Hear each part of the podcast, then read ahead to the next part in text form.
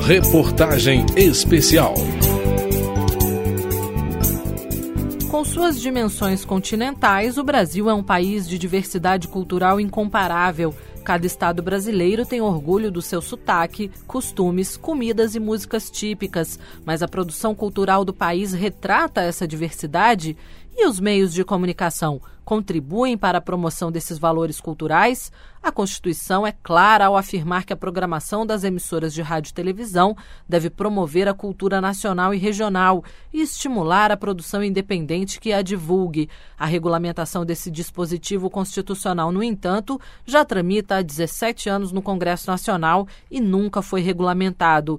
Para o professor Albino Rubin, da Universidade Federal da Bahia, a TV em rede nacional representa uma lógica perversa que contribui para a pouca divulgação das culturas regionais. Samba e feijoada, segundo ele, não são os únicos elementos da identidade brasileira. Há um tempo atrás, eh, havia uma relação muito íntima entre políticas culturais e políticas de afirmação nacional. Quer dizer, a identidade nacional era fundamental. As políticas culturais eram calcadas em cima da ideia de identidade nacional. E a identidade nacional era a identidade do, do centro do país do centro, do governo, do, do, lugar onde se governava o país. Então, a identidade, na verdade, era muito forjada a partir do Rio. Então, muitos dos elementos identitários que eram ditos brasileiros eram, na verdade, por exemplo, o samba.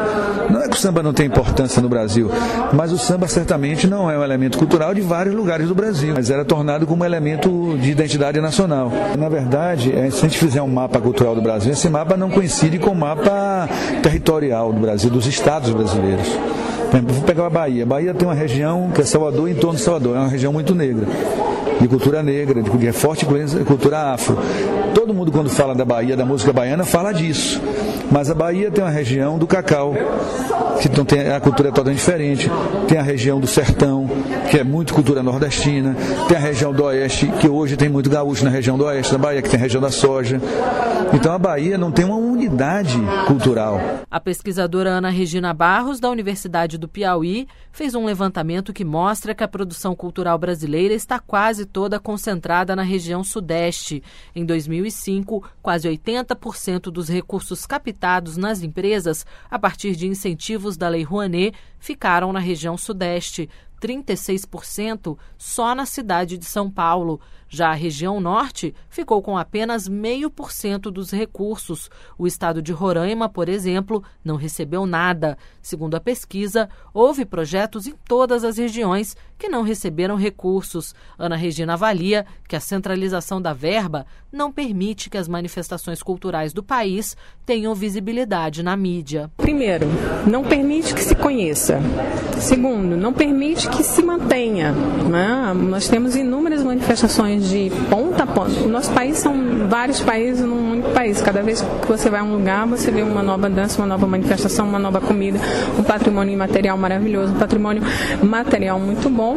E se nós não temos condições de é, descentralizar essa verba, se a gente mantém um único mercado, porque esse mercado é muito forte, porque é um mercado que concentra pessoas no, na, no, na região sudeste, você faz com que essas manifestações elas não consigam uh, sair sair da sua esfera pequena, né? elas não consigam ser alçadas a, um, a uma, uma condição maior. E isso que impede não é só a pequena cidade de Valência que tem lá uma manifestação, impede todo o país, porque você não teve a oportunidade de conhecer.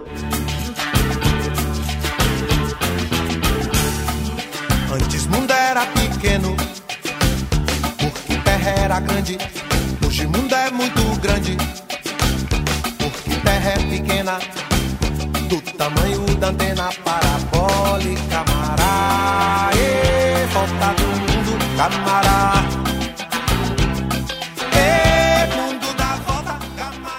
Para reverter esse quadro, uma das propostas em discussão é a política de cotas na programação de TV, aliada a um fundo de fomento para as produções audiovisuais. Um projeto de lei do ano passado, em discussão na Câmara, que dispõe sobre as novas regras para o serviço de televisão por assinatura, acabou abordando esse tema. A proposta incluiu cotas de programação nacional e independente que deverão ser obedecidas pelas operadoras. A ideia é do relator do projeto, deputado deputado Jorge Bitar, do PT do Rio de Janeiro. Com o sistema de cotas, ele quer estimular a produção independente fora do eixo Rio-São Paulo.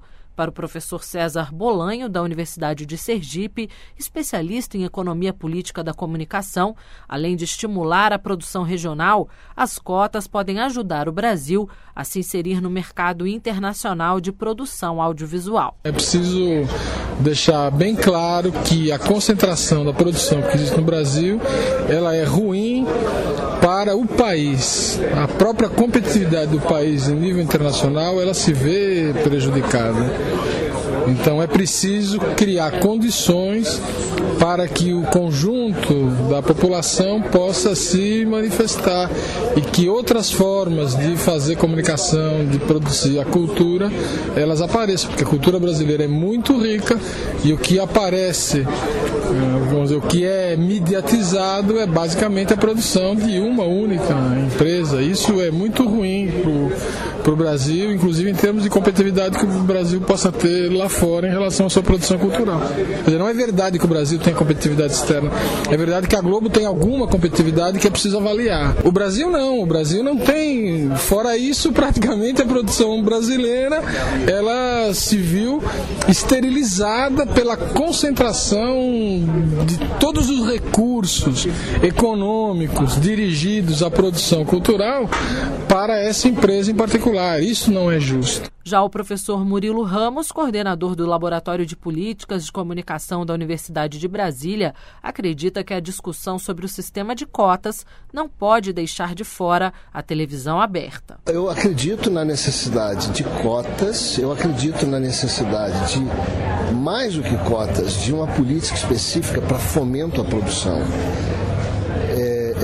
Isso é extremamente importante. Né? O que o meu entendimento deste processo é que não era a hora de você juntar as duas coisas, certo?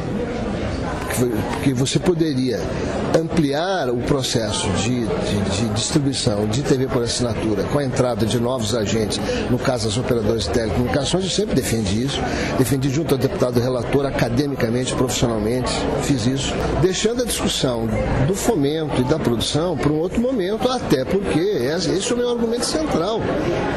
Por que deixar a TV aberta de fora disso? Mais uma vez, você entra em cima de um setor que ainda está tentando se firmar e, e isso é dito por todo mundo. Ah, não, mas é impossível entrar lá, então vamos fazer aqui. Eu não acho isso justo. Isso libera, mais uma vez, esses setores do setor da TV aberta, de ele também ser passível de, de abrir a sua programação para outro tipo de produção. Especialistas também questionam a eficiência de uma política de cotas em um setor cuja oferta de canais é cada vez maior e não pode ser limitada pelas fronteiras dos países. As inovações tecnológicas, como a digitalização e o acesso a conteúdos pela internet, tornam as possibilidades de acesso aos conteúdos estrangeiros ilimitadas. Um dos grandes desafios do setor de comunicação hoje é resolver o impasse entre o avanço da tecnologia e a regulamentação do setor. De Brasília, Georgia Moraes. Reportagem especial.